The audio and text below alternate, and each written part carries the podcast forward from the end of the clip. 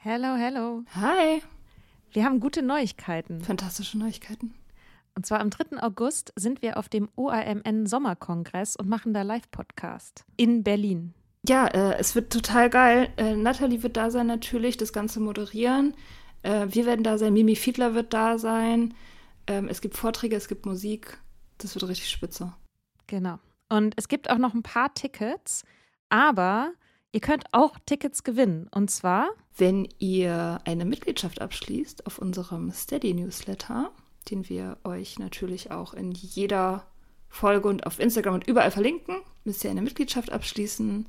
Das ist sowieso eine gute Idee. da schreiben wir nämlich einmal die Woche sehr, sehr schlaue Dinge. Ihr könnt mit Soda Club up to date bleiben und vor allem könnt ihr dieses Projekt mit am Leben halten. Genau, ihr finanziert damit auch Ingos Arbeit und unsere Arbeit und dafür kriegt ihr tolle Texte von uns und Bonusfolgen. Es sind jetzt auch schon ganz schön viele Inhalte da, weil wir machen das ja schon eine ganze Weile. Das heißt, wenn ihr jetzt eine sportbillige Mitgliedschaft abschließt, dann kriegt ihr ja die ganzen Inhalte quasi der letzten, weiß ich nicht, zwei Jahre oder so, jede Woche, also hunderte Sachen, alle gleichzeitig. Das ist total krass. Wenn ihr eine Mitgliedschaft abgeschlossen habt, könnt ihr uns eine E-Mail schreiben, schreiben, warum ihr gerne am Sommerkongress teilnehmen wollt. Und aus all denen losen wir dann die glücklichen GewinnerInnen. Yes. Mach Gut. das jetzt mal. Macht das Mach und das. alle Links findet ihr in den Show Notes. Many of us have those stubborn pounds that seem impossible to lose, no matter how good we eat or how hard we work out. My solution is PlushCare. PlushCare is a leading telehealth provider with doctors who are there for you day and night to partner with you in your weight loss journey. They can prescribe FDA-approved weight loss medications like Wagovi and Zepbound for those who qualify. Plus, they accept most insurance plans. To get started, visit plushcare.com slash weight loss. That's plushcare.com slash weight loss.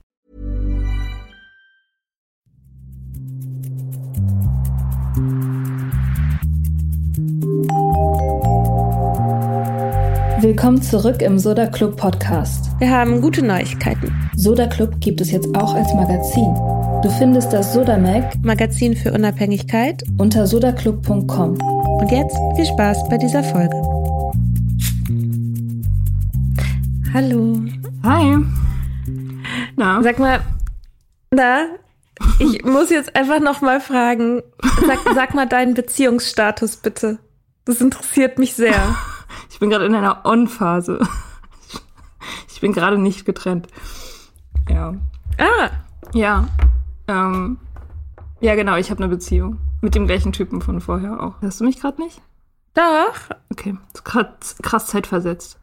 Ich entschuldige mich wirklich Ja, bei allen, bei allen Leuten für mein fürchterliches Internet. Es wird bald schon vorbei sein. Ähm, mit dem Internet, mit diesem schrecklichen Internet, was ich hier habe. halt echt in erster Linie bei mir äh, entschuldigen, weil die anderen hören das nicht. Ja, das, ja, Weil das jetzt stimmt, ich aber dich wieder nicht. Scheiße. Warte mal, ich mach jetzt die Kamera aus. Vielleicht hilft das. Okay. Ist das jetzt So, dann mache ich aber, glaube ich, meine auch aus, weil sonst sehe ich, sonst gucke ich mich die ganze Zeit. Kennst du das, wenn du so, ähm, wenn man dann so selbstverliebt in, in die Kamera guckt und sich Ja, die ganze dann Zeit sehe beim Reden ja anguckt? zumindest. Lass sie mal an. Okay, gut. Ich kann ja einen Spiegel ja, dann muss ich halt. Ja, okay. Ja, gut. Also, gut. Du bist in einer Beziehung. Das ähm, freut mich für dich. Ja, danke. Ja, es war ganz schön viel los die letzten, ähm, die letzten Wochen. Die letzten acht Wochen, glaube ich. Ich weiß gar nicht, wann ich das erzählt habe mit dieser Trennung. Ähm, ich glaube, das war Ende März, ne? Kurz vor Ostern war das. Das war, du wusstest nicht, ob deine Beziehung vorbei ist und ich wusste nicht, ob ich ADHS habe. Genau. Und Das war, glaube ich, die wir, Folge. Hm. Jetzt wissen wir, du hast ADHS und meine Beziehung ist nicht vorbei. Stand heute Anfang Juni. Kann ja in zwei Wochen noch wieder anders sein. Man weiß es nicht. Ist alles sehr volatil. Ja, also äh, ich habe heute meinen Freund gefragt, ob ich ein bisschen unser Privatleben ausschlachten kann und so, weil ich, ich weiß nicht, also ich finde, man muss ja nicht unbedingt alles auspacken in so einem Podcast, der ja mittlerweile über 20.000 Downloads hat. aber, aber ich finde, dass so Trennung, also für mich war das ja immer so die, die Königsdisziplin. Also so das, das Schlimmste und Schwierigste, was man so erleben kann. So war das immer für mich verbucht und ich weiß eben, dass es für viele andere Leute auch so ist. Und auch so Thema nüchtern trennen und Beziehungskrisen und so. Das ist ja irgendwie was, was ähm, schon, schon auch viele Leute interessiert und, und was, was so in gewisser Hinsicht auch Allgemeingültigkeit hat, glaube ich. Und deswegen ähm, habe ich, ja, ich habe heute meinen Freund gefragt, ob ich ein bisschen unser Privatleben ausschlachten kann.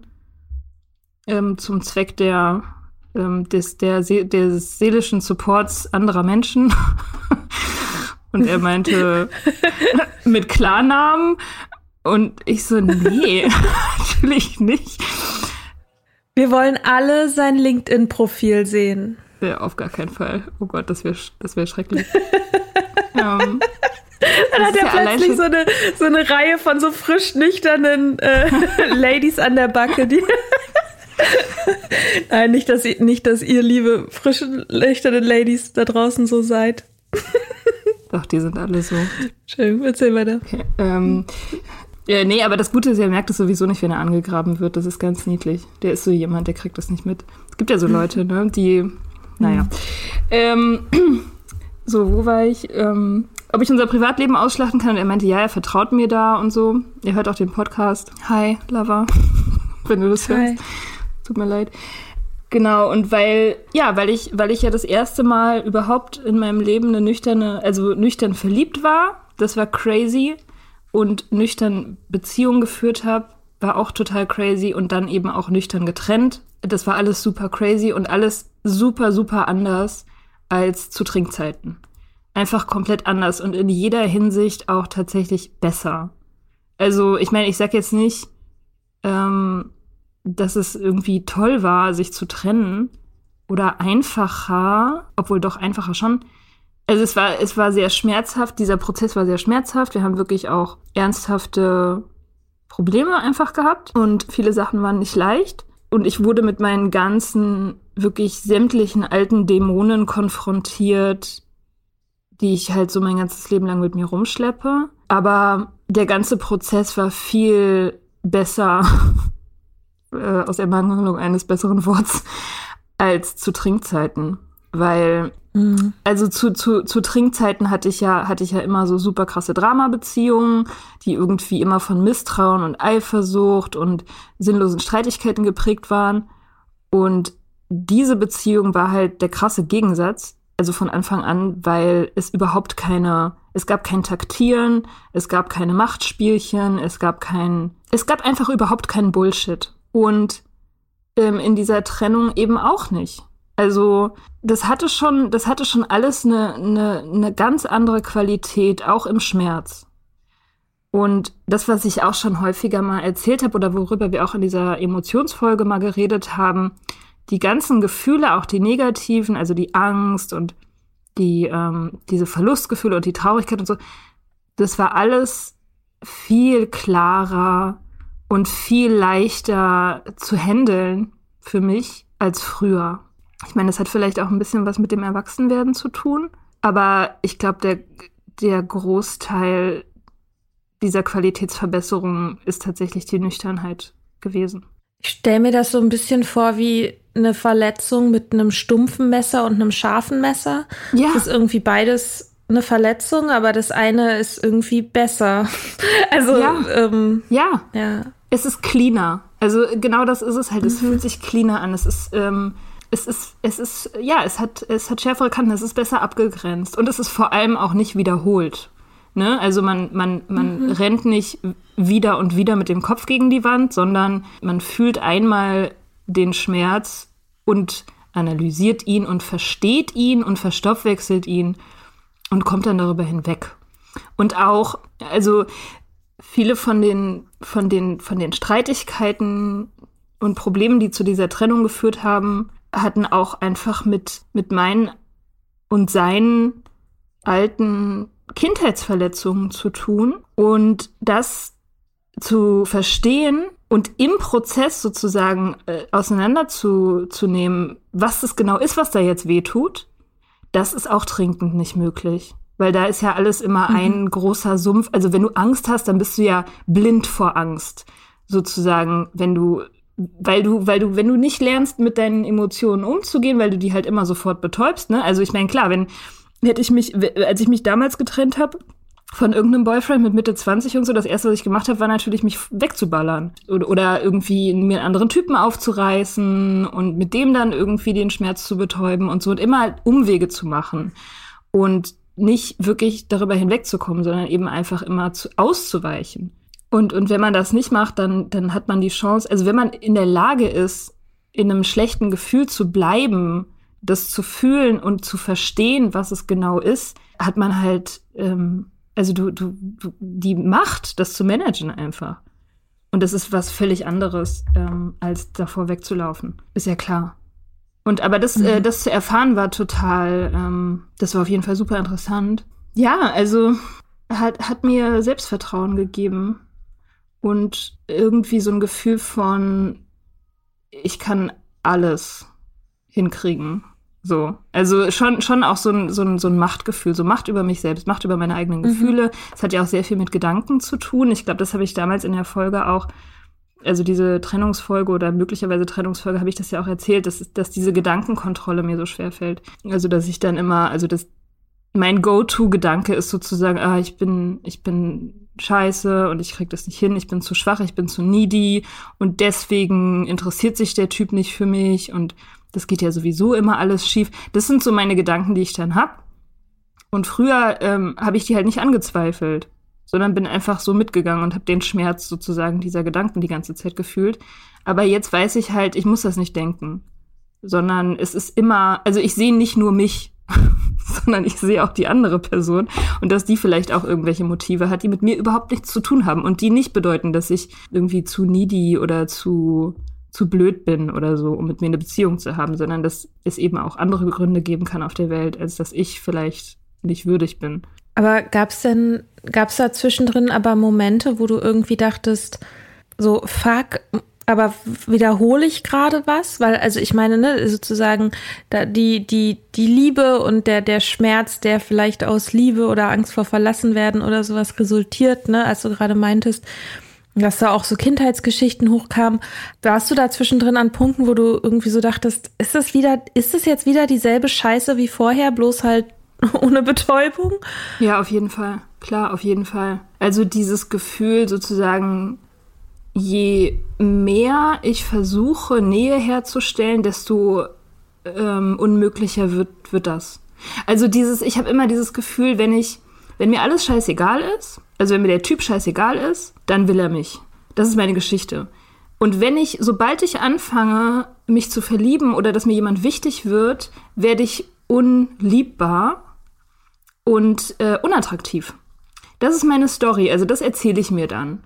Sozusagen, wenn, wenn es mir wichtig ist, bin ich nicht mehr liebenswert. Und dann findet der Typ mich doof. Und das hatte ich die ganze Zeit. Ja, also das, ähm, das ist immer so meine Geschichte, die ich mir selber erzähle, dass ich nur möglichst indifferent sein muss und dann klappt das mit der Beziehung. Und wenn ich nicht mehr indifferent bin, wenn ich, wenn ich verliebt bin und ähm, bedürftig irgendwie, dann, dann, dann werde ich unattraktiv. So, das ist, das ist so, das, das zieht sich echt durch mein ganzes Beziehungsleben. Und ich habe immer gerne Kontrolle dadurch mir selbst erzählt. Also mir selbst erzählt, ich hätte die Kontrolle, wenn ich halt nicht emotional involviert bin. So, ich meine, das ist wahrscheinlich jetzt auch keine krass ungewöhnliche Story. Mhm. so. Ähm, aber ja, das äh, und das ist sowas, äh, gegen das ich immer immer wieder ankämpfen musste, auch jetzt in dieser in diesen letzten Wochen. Aber ein Gedanke, den ich so trainiert habe, ist, dass also das hat ja nichts mit Liebe zu tun, ne? Also wenn man mhm. die Liebe ist ja, die ist ja bei einem selbst. Also wenn man liebt, das ist ja eigentlich Stärke. Das ist ja eigentlich was was total gut für die Seele ist. Das tut ja nicht weh. Das, was weh tut, ist ja nicht die Liebe so, sondern die Angst oder irgendwas anderes, irgendwas Altes. Also diese Erinnerung an den ersten Verlust oder so. Das ist ja das, was weh tut. Und nicht die Liebe zu jemandem. Also jemanden lieben ist immer erstmal gut. Oder es ist nur gut. es ist einfach, mhm. ja, es ist nur gut. Es gibt nichts Schlechtes daran, ähm, zu lieben oder committed zu sein oder oder ähm, oder so sich hinzugeben oder so. Aber bei mir war das immer extrem negativ konnotiert. Auch, also ich habe mir dann selber auch, ich habe mich selber dann fertig gemacht. Also ich habe mir selber immer erzählt, du bist schwach, weil du verliebt bist. So. Also das, ich war richtig fies zu mir selber dann. Mhm. Und, ähm, und das sehe ich jetzt. Und ich sehe halt, wie, ähm, wie fies das ist. Also wie gemein das gegenüber mir selbst ist, das zu sagen, weil es gibt ja nichts Besseres als lieben. ähm, und das, ähm, ja, das, das wird besser. Also das, das habe ich auf jeden Fall, das ist, erfordert sehr viel Training. Und natürlich, ähm, diese negativen Gedanken und so, die kommen immer wieder, weil die halt so altbekannt sind und weil man die so krass eintrainiert hat. Die sind ja eingebrannt. Und das, äh, mhm. äh, das hört auch nicht auf. Aber ich kann das mittlerweile, diesen Loop kann ich halt viel schneller stoppen und erkennen und, und ausschalten. Und das, was ich jetzt gerade mache, also diese Krise, die wir haben, die ist nicht vorbei. Also es ist immer noch krisenhaft und es ist nicht leicht und so, aber wir trennen uns nicht. Also es ist nicht der Mangel an Liebe, der das Problem ist. so. Es gibt mhm. viele, viele Sachen, Umstände in seinem Leben, hauptsächlich in seinem Leben, die, ähm, die dazu führen, dass es schwierig ist, aber es liegt nicht daran, dass wir uns nicht lieben oder dass wir nicht zusammen sein wollen. Und das zu wissen, ähm, ist eigentlich alles, was ich brauche, so im Moment. Weil, weil ich nichts, also ich, ich muss ja nichts kontrollieren. So, das ist auch revolutionär für mich. Also ich muss nichts kontrollieren. Ich kann einfach ähm, so vor mich hin lieben und, und ja, und, und, und alles andere wird halt genauso passieren, wie es passieren soll. Also ich brauche überhaupt keine Kontrolle ausüben eigentlich. So, ich, ähm, so, ich bin committed und das kann sein, dass uns das um die Ohren fliegt oder mir, dass es nicht funktioniert. Das kann sehr gut sein, aber ähm, das spielt für meine jetzige Entscheidung einfach überhaupt gar keine Rolle. Und deswegen brauche ich mir darüber auch nicht den Kopf zerbrechen. Also ich muss jetzt nicht die ganze Zeit abwägen irgendwie, ob ich jetzt mehr oder weniger Liebe investieren sollte, damit das alles klappt, weil das hat damit ja gar nichts zu tun. Weißt du, was ich meine? Erkläre ich das gut? Ja, ich finde schon, dass du es gut erklärst. Also es geht ja nicht sozusagen darum, quasi das Outcome zu kontrollieren, sondern das zu machen. Gott, ich wollte gerade sowas sagen, wie so, so deinem Herzen zu folgen. Da hätte ich mir beinahe selber gerade ein bisschen in den Mund gekotzt. ähm, ja, aber ja, es ist ja schon die Frage, ja, ob man quasi versucht zu manipulieren. Ja. Sei es also ja, sei es die andere Person zu manipulieren oder eben ein Ergebnis zu erzielen, indem man größtmögliche Kontrolle vielleicht hat oder sich größtmöglich vor Schäden zu bewahren. Also, ne, man könnte ja auch sagen, oh, das war jetzt so schwierig. Wer weiß, ob das klappt. Ich mache jetzt schon mal Schadensbegrenzung, indem ich mich innerlich distanziere. Mhm. Wäre ja eine Strategie. Mhm. Keine so tolle Strategie. Ja aber funktioniert auch irgendwie. Also, aber das ist halt sozusagen dann ja auch, eigentlich wäre es auch schon das Ende der Beziehung. Man versucht halt, ja, äh, genau, sobald man halt anfängt mit sowas, ja, ist man, glaube ich, schon in ziemlich tiefen Wassern irgendwie. Ja, voll. Das ist, das ist dann ja schon taktieren. Und, und das ist auch irgendwie so ein Ding, das habe ich tatsächlich von ihm gelernt, also von meinem Freund. Wir hatten darüber ganz am Anfang unserer Beziehung, als noch alles sehr, sehr einfach war, ähm, hatten wir darüber ein mhm. Gespräch oder mehrere Gespräche auch. Und er hat immer gesagt, im Business und in allen persönlichen Beziehungen ist das Wichtigste niemals taktieren. Taktieren ist immer unbefriedigend und das führt dich nie irgendwo hin. Und das habe ich mir gemerkt, weil mhm. ich habe früher sehr viel taktiert. Also dieses allein dieses äh, Anrufspiel irgendwie, wer ruft zuerst an? Wer tut so, mhm als ob irgendwie die Geschichte einem nicht wichtig wäre und erlangt dadurch irgendeine komische kranke Art von Macht oder so. Das ist ja alles, das ist ja alles Taktiererei und Manipulation. Und das ähm, habe ich mir gemerkt, weil ich das total gut fand und weil und und das ich mir war immer wichtig in dieser Beziehung, dass die Beziehung davon von Anfang an bis zum Ende komplett frei bleibt. Mhm. Und das äh, ist auch so bisher so gelaufen. Also ich habe ich habe nie, ich habe nie taktiert und er auch nicht. und äh, also ja, äh, lieben Beziehungen und sich, sich sozusagen zeigen und öffnen und so, das ist immer ein riesiges Risiko. Aber es geht halt nicht ohne Gefahr. Mhm. so, du kriegst es einfach nicht ohne, ähm, ohne dieses Risiko. Das, das, diesen Deal gibt's halt nicht. Ja, ich hatte jetzt letzte Woche hatte ich so ein paar Tage, wo so alte Gefühle hochgekommen sind aus der Zeit, als ich in Irland war. Und da war ich ganz furchtbar in einen jungen Mann verliebt. Und der hatte aber eine Freundin und dann haben wir die ganze Zeit immer getrunken. Du hast mir das, du, ja, du hast mir das neulich geschickt. Das war die witzigste Nachricht, die ich seit Wochen bekomme. Das war so, so witzig. The one that got away. The one that got away, ja. Und hab, ich glaube, ich habe mich, ich glaube, ich habe mich beschwert, dass ich zu viele Gefühle habe gerade. Und ich wusste nicht so richtig, was, was habe ich dir denn geschrieben, ey? Das war so, warte mal, ich suche das mal schnell. ich habe so gedacht, ich war im Atelier und hier, genau, du hast, du hast geschrieben. Ich glaube, ich habe eine Existenzkrise oder PMS. Ja, genau. Und dann habe ich dir ein Foto geschickt. Er ist halt Musiker und ist inzwischen mit seiner äh, dann inzwischen neuen Freundin ausgewandert nach Kanada und äh, da, die machen zusammen sind zusammen so ein verträumtes Indie äh, Singer Songwriter Duo. ähm, die Freundin ist halt unfassbar irgendwie schön und spielt Ukulele und oh ist halt irgendwie so ähm, naja egal auf jeden Fall hatte ich, auf jeden Fall hatte ich viele, viele Gefühle. Du hast geschrieben, Warte mal ganz kurz. Ich muss, ich muss das vorlesen. Du kannst auch hinterher rausstellen, wenn du willst.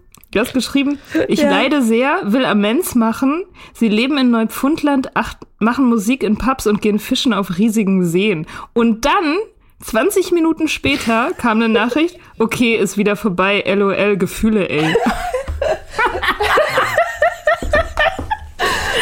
Spektakulär. Ja. Viele. Äh, ja, also es war auf jeden Fall, es war ein krasser, akuter Anfall von Gefühlen, auch durchaus, denke ich mal, angetrieben von tatsächlich PMS.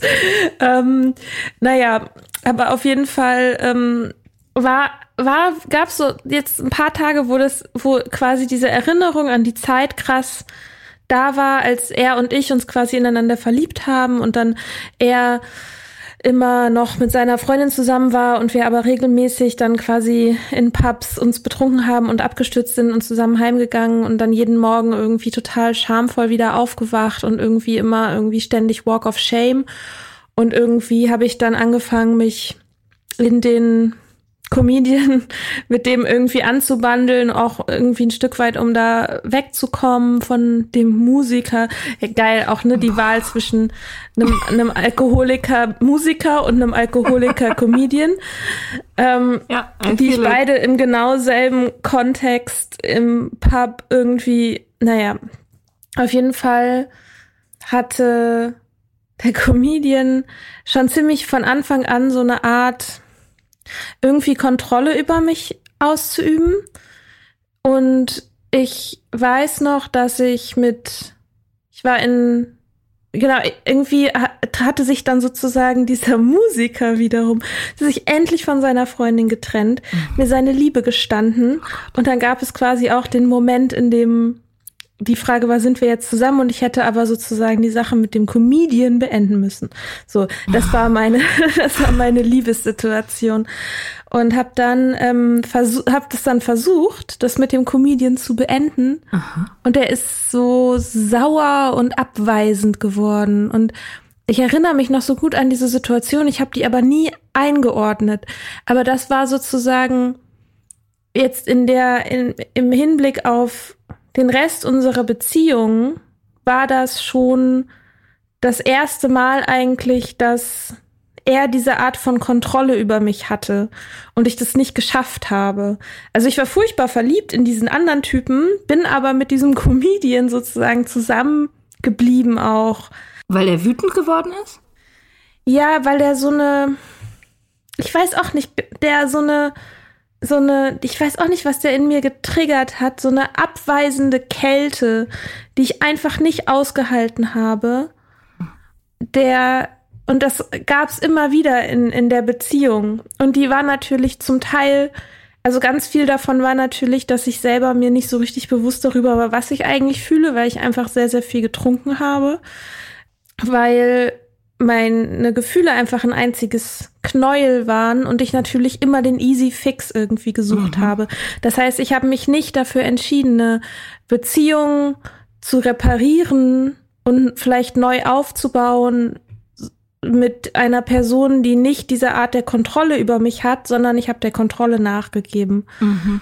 Und das war, und ich habe aber trotzdem irgendwie diesen diesen anderen Typen einfach noch ganz lange immer wieder auch an den gedacht und hat eine ganze Weile irgendwie auch gedauert, bis ich über den so halbwegs hinweggekommen bin. Und dann jetzt letztens, ich weiß gar nicht, durch was das ausgelöst wurde, waren plötzlich diese Restbestände von Gefühlen wieder da, die total, also so, die so passiv irgendwo in mir in so einer Suppe unten in meinem Gefühlsbrei noch so rumschwappen irgendwie und die dann plötzlich so hochgekommen sind und das, sind, das ist kein aktives Verliebtsein. Mhm. So, ich, ne, ich bin, ich, ich bin glücklich in meiner Beziehung und ich will diese Beziehung haben und es ist überhaupt nicht, es steht überhaupt nicht zur Debatte, jetzt zu versuchen, irgendwie diesen Musiker zurückzuerobern oder was weiß ich, der ist auch glücklich in seiner Beziehung anscheinend und die sind lange zusammen. Und der ist weit weg auf irgendeinem See. Ja, mein Gott, und fischt da mit seinem süßen Indie-Mädchen, ey. Ja. Ist auch super. ähm, und trinkt ganz unbeschwert sein Bier. Ja. So, da braucht er jetzt nicht mich. ähm, aber, und ich will das auch überhaupt nicht, ja.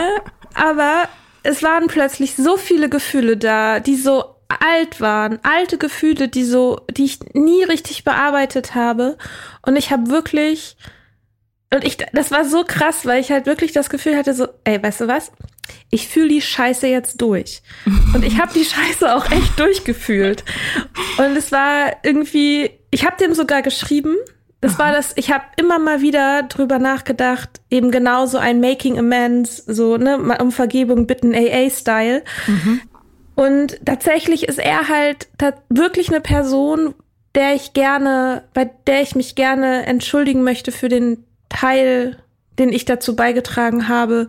Ich habe den schon auch, der hat mich auch verletzt, aber ich habe den eben halt auch verletzt. Und auch quasi nachdem sozusagen ich mich dann entschieden hatte für diesen Comedian irgendwie und halt aber trotzdem diesen Musiker nicht loslassen konnte.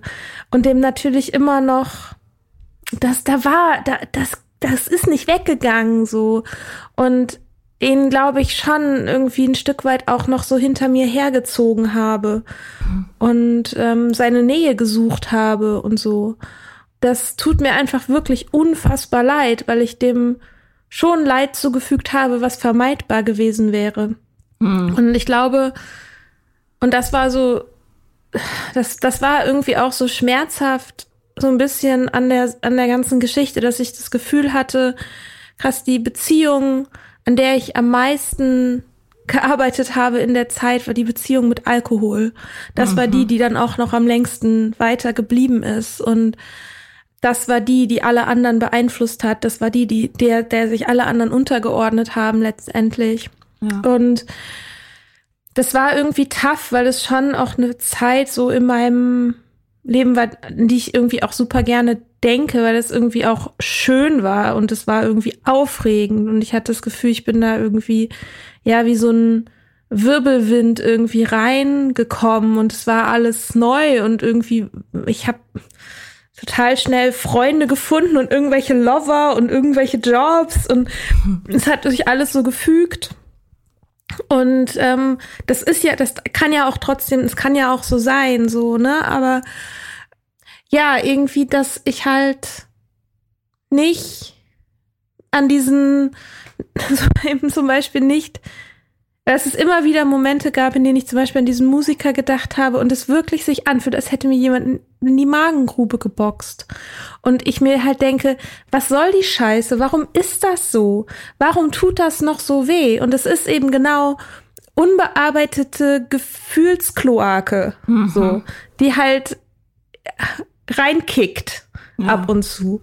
Und, und das ist irgendwie so krass, was ich gerade merke, was auch dieses Nüchternsein letztendlich ja, einfach immer wieder auch bedeutet ist, dieses sich da halt hingucken und, so, und so Gefühle halt durchzufühlen und so. Mhm. Und das war wirklich auch das erste Mal, dass ich irgendwie jetzt zum Beispiel, dass ich diese Musiker schreiben konnte, nicht, weil ich, weil es mir wichtig war, den Kontakt wieder aufleben zu lassen, auch wenn ich das schade finde, dass er nicht in meinem Leben ist, so als Person, weil ich ihn gerne mag, einfach oder mochte. Ich weiß ja nicht, wie er jetzt ist. Wir haben einfach jahrelang noch keinen Kontakt gehabt. Ähm, aber er guckt immer noch meine Insta-Stories auf meinem das, privaten das ist das. Krasseste, wenn die äh, jahrelang, ja, ich weiß, ich habe auch so jemanden. Ey, was ist los mit den Leuten? Wirklich. Mhm. Aber er hat auch inzwischen noch nicht geantwortet. Ich habe die Nachricht vor drei oder vier Tagen oder so geschickt. Aber halt auch, und das war auch so ein Ding in Bezug auf Making Amends, und auch auf, da, so, das ist jetzt sozusagen wieder der, der Bogen hin auch zur Manipulation. Dass es mir halt total wichtig war, diese Nachricht erst zu schreiben, wenn ich mir sicher war, dass es nicht, dass ich nicht versuche, eine Reaktion aus ihm herauszubekommen, die jetzt irgendwie wieder mein Ego streichelt. Mhm. Also ich habe auch gesagt, so, das ist, ich habe den Brief quasi schon auch als ein Teil, ich begreife das als ein Teil meiner Recovery, also ich habe genau, ich habe ihn gefragt, ob es für ihn okay wäre, wenn ich ihm einen Brief schreiben würde. Und dass er das mit seiner Partnerin besprechen soll, ob das in Ordnung wäre. Ähm, es sich verstehen kann, wenn nicht, und dass mein Peace of Mind sozusagen ist nicht seine Responsibility. Okay. Und, ähm, und das ist halt meine, dass meine Nüchternheit stabil ist, ne? Also, weil ich finde halt auch dieses Making Amends, das finde ich halt tatsächlich auch das Krasse an diesem Konzept, ist, dass du sagst, so, ja, es ist halt Teil, ich bin halt Alkoholikerin, es ist Teil meiner Recovery und ich meine, wie kannst du da denn Nein sagen? So, also und mir war es wichtig, irgendwie klar zu machen, dass er dazu Nein sagen kann. Ja. Ähm, naja, ähm, das die Gefühle, die ich letzte Woche hatte. Der Anknüpfungspunkt in meinem Kopf war jetzt quasi zu dem, was du erzählt hast, war eben eine Zeit, in der das absolut nicht klar war, mhm. in der ganz, in der ich ganz viel manipuliert habe, in der ich immer wieder quasi diesen easy fix gesucht habe, dass die Person nicht sauer auf mich ist, dass die Person mich gern hat, dass sie mich bewundert, dass sie mir Aufmerksamkeit gibt, aber ich mir das alles halt irgendwie auch nicht wirklich selber geben konnte. Mhm. Und sie halt, und halt versucht habe, Personen dahin zu manipulieren. Mhm. Und damit sage ich nicht, dass sie nicht auch genauso manipulativ waren, weil wir haben alles viel zu viel getrunken. Ja. Ja, und dass ich jetzt halt merke, was das, ja, ich weiß auch nicht, dieses Durchfühlen, das ist echt so total verrückt. Es ist wirklich so, als ob man so wie in so einen Sturm reingeht irgendwie. Ja, total. Ja. Äh, hast du denn den Brief geschrieben? Der Brief ist, ja, ich müsste ihn noch mal rein, in, in Reinform schreiben, wenn ich ihn abschicken würde. Oder hast du es gemacht? Mhm, weil er momentan nur auf, ja, ja, ja, er besteht auf, also genau, der war halt auch Teil sozusagen dieses Prozesses. Mm, und ich bin überhaupt erst durch das Schreiben und durch die Beschäftigung damit bin ich überhaupt erst an diesen einen Punkt gekommen. Und ich glaube, an dem, an dem Punkt, wie ich mit dem Comedian auf einer Bank saß und versucht habe, mit ihm Schluss zu machen und es nicht geschafft habe. Und wie viele Momente danach in unserer Beziehung noch so waren. Mhm. Und das finde ich halt, und das ist, glaube ich, auch einer dieser Gründe, weshalb ich daran noch so lange irgendwie zu knabbern hatte. Das klingt so süß zu knabbern, wie so, so Chips. Ähm,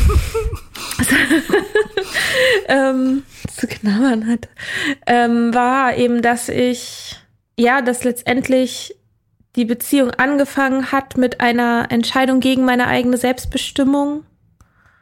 Und ich dann letztendlich nur noch zweieinhalb Jahre lang versucht habe, das zu manövrieren.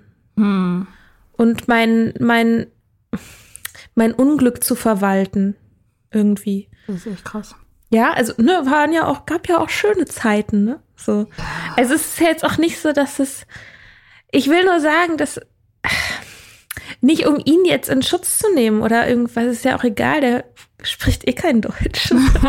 der wird das schon nicht hören. Natürlich gab es auch Sachen, die mich da gehalten haben, so, ne?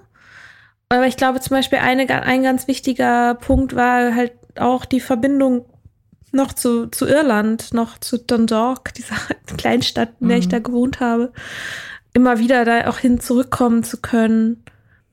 Ja, und naja, und dann gab es so einen Moment, in dem ich ja genau dachte, oh Gott, ich habe keine lang, langen Beziehungen dort erschaffen oder gebaut, außer die mit Alkohol. Und dann habe ich zwei Freunden von dort von früher geschrieben und es war einfach total schön und wir haben uns unterhalten und so, so und es war dann einfach voll okay und normal und schön und also ne, es ist halt auch nicht alles nur so.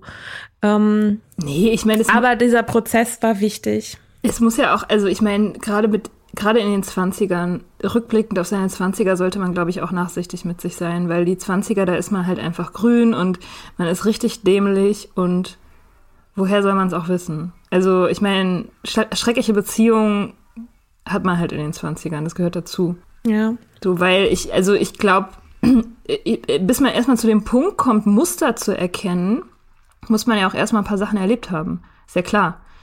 Also du musst ja erstmal ein paar Mal irgendwie gegen die gleiche Wand gerannt sein, um zu checken, ah, okay, hier so, die Wand sieht halt immer so aus und fühlt mhm. sich immer so an und so. Und, und dann in den 30ern fängt es ja erstmal an, dass du, dass du halt die Muster erkennst und, und dann bearbeiten kannst. Blöd wird's halt, wenn du in den 40ern noch nichts gelernt hast. Dann wird's peinlich. naja, irgendwas lernt man ja immer, ne? Naja, ähm, also nicht unbedingt. Es gibt Leute, die lernen gar nichts. Also ich meine, ich habe ich hab mich mit meinem, ich war ja, ich hatte ja eine schreckliche Drama-Beziehung, die über sechs Jahre ging, äh, mit meinem Ex-Freund. Und ähm, ich habe mich mal irgendwann dann auch lange nach der Beziehung mit ihm unterhalten. Da war ich auch schon sober. Das war so, wann war denn das? vielleicht Anfang 2019 oder so. Und der hat mir von seiner aktuellen Beziehung erzählt, die er zu dem Zeitpunkt hatte, ich glaube auch immer noch hat. Und das waren eins zu eins die Probleme, die er mit mir hatte. Also wirklich, es waren genau mhm. die gleichen Probleme mit einer anderen Frau. Exakt die gleichen. Also teilweise die, die Streitigkeiten Wort für Wort. Und der Typ ist halt, naja, also der ist zwölf Jahre älter als ich. Ähm, mhm. Ist also weit in seinen 40ern und also man muss nicht unbedingt was lernen. man kann es auch nee. für den Rest seines Lebens machen. So. Und das habe ich aber auch vorhin gedacht, als du ähm, quasi von, von dir und deinem Lover erzählt hast, ähm, dass es ja auch irgendwie ein gutes Zeichen, das klingt jetzt richtig komisch, ne? aber es ist ein gutes Zeichen, dass ihr Probleme habt, also wirklich greifbare ja. Dinge, die die, die bearbeitet werden können irgendwie. Mhm. In welcher Art und Weise auch immer so, ne? Aber irgendwie was, wo man sagen kann, also wenn ich dich jetzt frage, was ist eigentlich das Problem, mhm. dass du mir das, dass du mir das sagen kannst ja. und nicht halt einfach so ein Ja und äh, und irgendwie, ich lieb ihn, aber manchmal ist er irgendwie so und dann ist es irgendwie do doof und so ja. ist es so. Ja, voll. Ähm, das ist ja voll das positive Zeichen. Total. Es sind auch neue Probleme, ne? Es ist nicht, ähm, es ist nicht irgendwie, es ist nicht toxisch, es ist keine toxische Beziehung, die einfach nur aufgrund des Verhaltens ihrer Akteure irgendwie scheiße sich anfühlt, sondern äh, es sind handfeste Sachen, die man benennen kann und die eigentlich sachlich sind. Also es sind sachliche Probleme, Umstände. Und dann natürlich ist es auch total gut zu sehen, und das kriege ich, glaube ich, mittlerweile ziemlich gut hin, zu analysieren, was davon, was von meinem Gefühlszustand mein eigener Kindheitsshit ist. Also mit ihm mhm. gar nichts zu tun hat, sondern nur mit mir. Und aber auch zu erkennen, was möglicherweise sein Kindheitsshit ist, weil er hat ja auch welchen. Und ich meine, ich kenne den Typen jetzt seit zwei Jahren und er würde sagen, wir kennen uns unfassbar gut, aber ich bin, ich bin, äh, ich bin Skorpion, ich muss immer sehr viel in die Tiefe gehen und ich würde sagen, wir lernen uns gerade so kennen. Also, Hast du gerade mit deinem Sternzeichen ja, argumentiert? Ja, natürlich. Das ist, also, wir sind, wir sind halt, wir sind Also, ich lerne dir ganz neue Seiten an dir kennen. Sternzeichen, ja. Ich, das ist, ich weiß, ich, ich würde das auch niemals jemandem raten, daran zu glauben, aber ich, ich, ich sehe das immer wieder. Ich sehe das immer wieder. Nee, es ist halt okay. halt irgendwie. Okay. Ähm, ich bin sehr langsam. Sehr, sehr langsam. Ich brauche für alles sehr, sehr lange. Also, wenn du mich fragst, irgendwie, wie lange braucht man, um jemanden kennenzulernen, dann würde ich dir sagen, ja, so 10, 15 Jahre vielleicht wenn man Glück hat, wenn man richtig arbeitet. Und mein Freund ist jemand, der ist sehr schnell. Also der macht schnelle Prozesse und findet ja. das auch gut. Das ist halt so ein feuriger Mensch einfach. Und der würde sagen, nach einem halben Jahr weiß man im Prinzip alles. So, also jetzt übertrieben gesagt so. Und, mhm. und aber dieses, dieses Kindheitsshit-Zeug und so, da fange ich jetzt gerade an, so ein bisschen ein Gefühl dafür zu kriegen, wie er so aufgestellt ist. Also was bei ihm mhm. so die, die Punkte sind, die ihn triggern, ähm, was er in seiner Kindheit gelernt hat, warum er, warum er sich manchmal irgendwie, also manchmal macht er Sachen, die ich einfach überhaupt nicht verstehen kann und die halt ihre Ursachen in seiner, in seiner Geschichte einfach haben. Und das lerne ich jetzt gerade über ihn nach zwei Jahren. Und, und das, das, das ist eben die eine Sache. Also mein Shit kann ich erkennen, sein Shit kann ich mittlerweile ganz gut erkennen. Und das, was tatsächlich die aktuellen sachlichen Probleme sind, das ist dann noch mal was Drittes. Also das ist ja immer so ein mhm. Zusammenspiel aus diesen drei Sachen. Und das kann ich mittlerweile ziemlich gut voneinander abgrenzen. Also natürlich immer noch nicht komplett und natürlich habe ich auch immer noch Momente, wenn ich PMS habe, ähm, wo meine eigenen Sachen so übermächtig sind, dass ich denke, ich bestehe nur aus mir selbst und alles andere ist irgendwie so existiert gar nicht, sondern nur mein eigener Schmerz und so. Ähm, aber da, da komme ich dann mittlerweile auch wirklich relativ schnell wieder raus und, und kann dann halt eben auch komplexer denken. Das, also beim, beim Trinken und beim in unreifen Beziehungen sozusagen ist man ja auch unfähig dazu, so komplexe Bilder zu sehen. Du kannst ja gar nicht, wenn du, wenn dir was wehtut, mhm. dann kannst du gar nicht mehr richtig denken. Und, mhm. und jetzt ist es so, ich, ich, mir kann was wehtun und ich kann trotzdem noch denken. Mhm. Ähm, also das, das kann ich voneinander unterscheiden, so. Also das mit dem Kennenlernen finde ich ja irgendwie interessant. Meinst du nicht, das hängt auch ein bisschen daran also inwiefern Leute sich einem auch sofort offenbar, also ich weiß nicht, wenn du mich jetzt fragst, was ist denn dein Kindheitsshit? So, dann erzähle ich dir das halt einfach sofort. Also sicherlich gibt es halt Sachen, ähm, sicherlich gibt es Sachen, an die ich vielleicht irgendwie selber nicht so richtig rankomme oder so. Aber selbst das würde ich dir dann auch erzählen. Also, ich weiß nicht, es ist ja, ich finde so ein bisschen dieses, also jemanden ja, jemanden zu kennen, ist ja, ist ja eine zwei, ist ja eine zweiseitig, ist ja auf beiden Seiten. Klar, aber ich meine, um mir zu sagen, was du für ein Kindheitsshit hast, musst du den ja auch ganz gut kennen. Und ganz viele Leute kennen den nicht. Und ich kenne meinen Kindheitsshit auch noch nicht so lange. Also, hm. ich würde sagen, diese Therapie, die ich jetzt gerade mache, beziehungsweise die bald zu Ende ist, da habe ich so erstmal wirklich mein Kindheitsshit verstanden. Also ich, ich hatte schon mhm. Verdacht, Verdachtsmomente sozusagen und habe auch schon so ein bisschen kapiert, aber so richtig verstanden habe ich das eigentlich erst jetzt und ich bin Mitte 30. Ähm, ja, vielleicht bin ich auch einfach noch nicht so weit und denke nur, ach, es ist alles super easy. Aber es liegt einfach nur daran, dass ich einfach noch nicht genug weiß. Maybe, aber ich weiß ich nicht also man braucht ja schon auch immer so ein bisschen einen passenden Gegenspieler, der, der dich auf die richtige Art und Weise triggert, ne? Also, ich weiß nicht. Naja, okay, das ist jetzt ein unausgereifter Gedanke. Macht nicht, dieser Podcast ist voll damit. das stimmt. Das ist ganz kurz nachdenken. Nee, ja, nee, also mein Freund triggert mich tatsächlich auf neue Arten. Also die, die alten Typen, die ich vorher gedatet habe, die haben mich immer auf die gleiche Art getriggert, weil das, das waren halt auch wirklich unerreichbare Arschlochtypen, die mich verlassen wollten oder die unzugänglich waren emotional. Das ist jetzt bei meinem Lover nicht der Fall. Also ich weiß auf jeden Fall, dass er, er kannte seinen, seinen Kindheitsshit bis vor kurzem eigentlich noch gar nicht. Das, mhm. das kann, das ist, glaube ich, safe to say, ähm, dass, dass er, er das nicht kannte oder beziehungsweise nicht richtig kannte, natürlich auf eine emotionale Art schon, aber dass er, dass er so weit war, mir das zu erklären in Worten, das ist, äh, das ist ganz neu. Also das passiert jetzt gerade so ein bisschen, mhm. aber das ist, das ist total neu also es ist ein Glück, also in meiner Beziehung ist es auf jeden Fall ein Glück, dass wir unsere beiden Neurosen extrem gut zueinander passen. Insofern, dass, ähm, mhm. dass wir uns gegenseitig richtig schlimm triggern.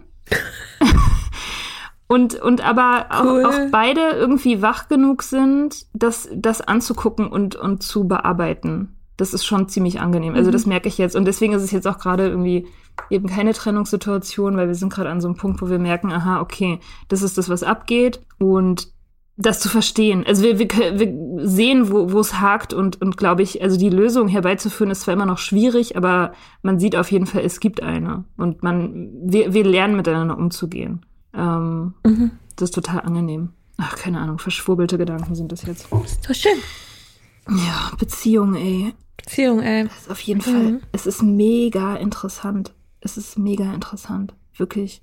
Ich habe auch in letzter Zeit häufiger den Gedanken gehabt, dass ich allein schon deswegen will, dass es hält, weil ich glaube echt mittlerweile total an diese Theorie, dass man immer wieder die gleichen Probleme hat mit Leuten. Also, dass wenn man sich trennt an, an einer gewissen Sollbruchstelle, dass man, dass man da auch wieder einsetzt mit dem nächsten. So, und dass, dass man erst mhm. dann verschont wird mit der gleichen Art Problem, wenn man es einmal gelöst hat. So. Und deswegen hoffe ich total, dass ich so viel wie möglich in dieser Beziehung ähm, lösen werde, weil ich überhaupt keinen Bock darauf habe, das mit jemand Neues wieder von vorne zu machen. So. Das ist sehr romantisch. Ja, findest du? Nein. ich finde das schon romantisch irgendwie. Also. Also ich hoffe, dass diese Beziehung hält, damit ich diese ganze Scheiße nicht nochmal machen muss. Ja. Finde ich ist aber eigentlich total, ist total legitim. Absolut. Und, weil, und auch ja irgendwie auch schön. Na, und weil ich halt auch wirklich, wirklich glaube, dass er der bestmögliche Typ ist. Also der ist wirklich, der ist richtig, richtig schlau und furchtlos. also emotional furchtlos. Emotionale Furchtlosigkeit ist ein riesen äh, Asset so in, in diesen Beziehungsfragen. Der hat keine Angst, ähm, sich nackig zu machen und keine Angst, ehrlich zu sein. Der taktiert nicht, das ist ja seine Devise sozusagen. Also es ist perfektes Material eigentlich, so um was zu lernen. ähm, deswegen auch. Äh, und weil wir auch ansonsten ganz gut klarkommen. So, äh, und mhm. ja, also es gibt so ein paar Sachen, die total neu sind in dieser Beziehung für mich. Zum Beispiel, dass ein Streit extrem laut und leidenschaftlich ist und innerhalb von fünf Minuten vorbei. Also und auch so, als wäre er nie da gewesen. Also wie so einmal Gewitter irgendwie, man schreit sich an, es ist alles total dramatisch und mhm. fünf Minuten später lacht man sich kaputt über irgendeinen Witz. Und das ist wirklich, das ist völlig revolutionär für mich. Das war nie so. Also mhm. ich habe äh, früher, wenn ich mich gestritten habe, dann, dann waren es teilweise so wochenlange toxische, brodelnde Sude aus Hass und Eifersucht irgendwie. Das war immer ewig lang. Mhm. Ich hatte nie kurze Streitigkeiten vorher. Und das ist total das gute Zeichen, wenn das so ist. Ja, deswegen wäre das voll cool, das mit dem zu machen und nicht mit dem nächsten. Ja, cool. so unromantisch ist. Das ist doch ein schönes Schlusswort. Ja. Was, ach, nein! Nee, warte mal. Wir müssen noch über, über Ritalin reden. Warum? Weil du mir vorhin gesagt hast, dass du ein Ritalin absetzen bring, bring den Podcast mit, wir müssen über Ritalin reden. ja. Äh, ja, okay.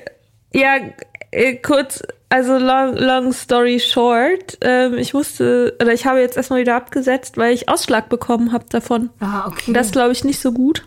Okay. Und habe jetzt das quasi dann nicht genommen, bis auf wirklich ab und zu mal. Heute zum Beispiel habe ich eine genommen. Und es ist schon krass, was für einen Unterschied macht. Das nervt ziemlich. Also, das ist krass zu merken. Mhm. Ähm, tatsächlich auch ein bisschen, was schon auch diese, die Emotionen angeht. Das macht auch einen Unterschied. Ja, ich habe ein paar Wochen mal wieder einen Termin. Nein, also es ist halt alle Leute, alle Ärzte sind halt überlaufen. Ja. Das heißt, da muss man dann immer warten, bis man wieder einen neuen Termin bekommt. Okay, aber gibt es denn verschiedene Sorten Ritalin sozusagen? Also eins, was dann irgendwie besser ist für gegen Ausschlag oder? Mm, also ähm, es gibt ich, das, ich weiß, also ja, es gibt halt, genau, also es gibt sozusagen ähm, zwei Arten von Medikamenten für ADHS. Das eine ist Methylphenidat, das ist quasi der Wirkstoff, der ist zum Beispiel in Ritalin drin. Mhm. Was der macht, ist, dass der die, ähm, das ist ein Dopamin-Wiederaufnahmehemmer. Also so wie Serotonin-Wiederaufnahmehemmer ein Antidepressivum ist, ist das ein Dopamin-Wiederaufnahmehemmer, das sozusagen dämpft diese Rezeptoren die das Dopamin wieder aufnehmen, so dass es quasi länger im Gehirn bleibt und da schalten und walten kann. So, okay. ne?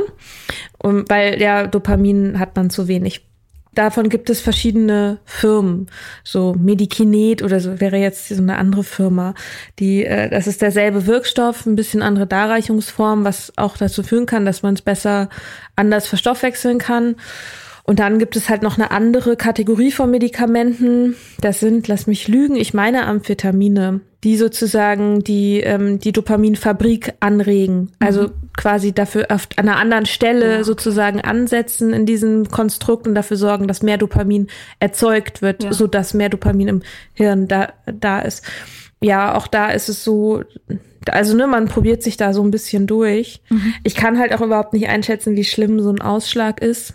Ich denke mir halt, aber allergische Reaktion auf Medikamente ist halt, glaube ich, sollte man nicht unbedingt mit spaßen. Nee. Ist einfach nur so ein Gefühl, weil ich ja nicht weiß, ob das vielleicht irgendwie sich dann auf der Haut nur zeigt und die allergische Reaktion sich aber vielleicht auch noch auf andere Sachen bezieht ja. im Körper und so. Ja. Naja, ja, das ist alles ein bisschen tricky. Genau, ja, also es geht, es geht spannend weiter. ähm, okay. ja. ähm, ja, ja, ach, keine Ahnung. Ja, eigentlich ist es auch okay. Also es jetzt halt ab und zu mal so zu nehmen. Ich habe ja jetzt auch 31 Jahre ohne gelebt, ne? Also, aber es ist schon krass, dass es deutlich weniger anstrengend ist, mhm. zu existieren. Mhm. Okay. Oder also zu arbeiten oder irgendwas zu machen oder so. Ja. Ja. Tja, na gut. Naja, tja. Ja, das war jetzt der kleine ADHS-Block am Ende dieser Folge, der es eigentlich um Liebe ging. Aber es ist ja irgendwie auch, das war schön. Wir reden, wir haben länger nicht über Liebe und so geredet. Ich würde eigentlich auch viel mehr, also ich würde gerne viel mehr darüber reden, weil mich das so viel beschäftigt und weil ich das so wichtig finde und so essentiell. Es ist halt immer ein bisschen tricky, ne, mit Privatleben und Nabelschau und wie viel kann man erzählen. Ich meine, ich habe jetzt auch sehr darauf geachtet, dass ich eben nicht die Umstände meiner Beziehung sozusagen aufdecke, weil ich dann ja auch immer über ihn reden muss. Und so. Und auch wenn er mhm. damit okay ist, ist es halt trotzdem irgendwie so ein bisschen, ist es halt immer so eine, so eine Gratwanderung. So, ja. Aber ich, Voll. ja. Ich meine, andererseits ist es ja auch eigentlich ganz cool vom Setup her, dass man halt wirklich über sich selbst reden muss. Ja. Aber ja, ja, ja, ich kann das gut verstehen. Es geht mir genauso. Also jetzt so zum Beispiel, wenn irgendwie Sachen so aus meiner Beziehung oder so, das ähm, müsste, müsste halt vorher abgeklärt werden oder so. Also so wie du das auch gemacht hast, ne? Bei dir wäre es ja auch super spannend, äh, weil du ja jemanden datest, der nie getrunken hat. Und da die Story zum Beispiel mal auseinanderzunehmen, warum du eigentlich mit, mit dem dich eingelassen hast damals, als du noch mal als du noch getrunken hast, das wäre zum Beispiel auch total spannend. Ja, das ist ein, das ist ein ganz großer Glücksfall. Das können wir gerne mal auseinandernehmen. Er hat nicht nie getrunken. Er hat mit, seit vor 18 Jahren oder so aber aufgehört. Okay. Vor 20 Jahren oder so. Also, ja. Ich würde vermuten, dass mich Nüchternheit auch schon immer irgendwie angezogen hat. Mhm. Also, dass ich das als attraktiv empfinde. Ja. Schon irgendwie. Ja. Auch wenn ich es mir vielleicht nicht eingestehen wollte. Ja. ja, frag ihn mal, ob du ein bisschen mhm. was über, über die Story erzählen darfst. Können ja, nächste Folge ja. über Liebe reden. Nochmal. Ja, ich dachte, wir reden über Lockdown. Ende, Stimmt, Ende wir wollten auch Lockdown. Ende vom Lockdown reden. Ende von diesem Lockdown. Aber nach dem Lockdown ist vor dem Lockdown. Ne? Nächste Woche ja. bin ich in, mm. äh, in, auf Zypern, wenn wir uns unterhalten. Da äh, können wir vielleicht ein bisschen ja, über geil. Urlaub reden. ja, können wir gerne machen. Portugal zum Beispiel. Ja, stimmt. Ja. Da müssen wir auch drüber reden. Über Portugal. Das ist jetzt quasi so eine kleine, dürfen wir es überhaupt erzählen? Ist das geheim? Nee, oder? Nee. Ist nicht geheim. Nee, nee wir, wir fahren, fliegen auf jeden Fall. Top Secret Summer, äh, was auch immer, keine Ahnung. Ähm, ja, wir, äh, wir fliegen zusammen mit Vlada und Lena von Me Sober rüber zu Titilayo, die yeah. äh, ja in Portugal lebt. Titilayo quasi auch aus dem Medium Dry Podcast, die aber ja auch ein vollständig funktionierendes Podcast-Studio in ihrem Van hat. Der Van heißt Dolores. Und ähm, ja, auf jeden Fall fliegen wir dahin. Oh chillen Gott. und trinken zusammen keinen Alkohol. Ja, wir werden wahrscheinlich auch sehr viel kichern. Und Vlada zwingt uns bestimmt Yoga zu machen. Vlada zwingt uns Yoga zu machen, dann flechten wir uns gegenseitig die Haare und lackieren uns die Fingernägel yeah. und reden über Jungs. Ja, binden uns so Blumen ins Haar. Ja, das wird super. Und dann synchronisieren sich unsere Perioden. Oh Gott, das, dafür reicht eine Woche leider nicht so aus. Ähm, nee, leider nicht. oh Gott, oh Gott. Ja, okay, an diesem Punkt haben wir sämtliche Männer verloren. Ähm, ganz am Ende von dieser Folge. Nee, aber was mir gerade eingefallen ist, boah, wir könnten noch so eine Gruppenepisode machen. Alle zusammen. Alle bringen ihre Mikros mit und dann machen wir eine Gruppenepisode. Wäre das nicht cool? Ich hatte tatsächlich überlegt, ob wir wie so ähm, die Portugal-Tapes oder sowas aufnehmen. Weißt du, dass wir uns immer ja. so, dass wir so quasi einen Podcast-Special, wir nehmen jeden Tag eine Folge auf in unterschiedlichen Konstellationen und ja, reden über dies und das. Also ich würde mir, also ich finde, wir holen uns Vlada auf jeden Fall da auch noch mal ja, mit dazu. Voll. Das ist und Lena auch noch mal und Tilayo natürlich. Natürlich, Tilayo so. müssen wir sowieso noch interviewen. Ja, das steht ja sowieso schon länger an. Das haben wir ja dann quasi darauf, das haben wir ja dann quasi, als wir das geplant haben, dann nach, nach Portugal verlegt sozusagen. Genau. Oh ja, ja, also ähm, ihr seht, Hörerinnen, es geht einiges. Ja, das wird schön. Ja, okay. okay. Ich muss so Jetzt dringend aber, aufs Klo, ey. Ich muss richtig dringend. Ja, ich auch. Okay. Alles klar. Bis dann. Tschüss.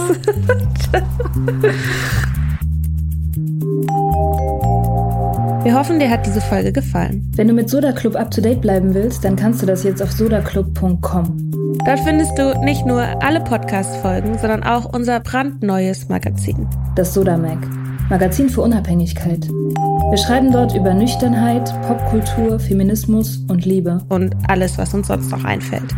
Wenn du Steady-Mitglied wirst, kannst du unsere Arbeit unterstützen und bekommst noch dazu unsere Newsletter voller geiler Bonusinhalte. Schreib uns weiterhin für Feedback, Fragen und Themenvorschläge. Und wenn du uns Sternchen auf Apple Podcasts und ein Herzchen bei Instagram hinterlässt, freuen wir uns. Bis bald im Soda Club.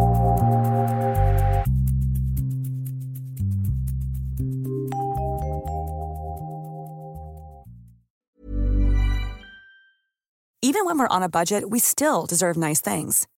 Quince is a place to scoop up stunning high-end goods for 50 to 80% less than similar brands. They have buttery soft cashmere sweaters starting at $50, luxurious Italian leather bags, and so much more. Plus, Quince only works with factories that use safe, ethical, and responsible manufacturing. Get the high-end goods you'll love without the high price tag with Quince. Go to quince.com/style for free shipping and 365-day returns.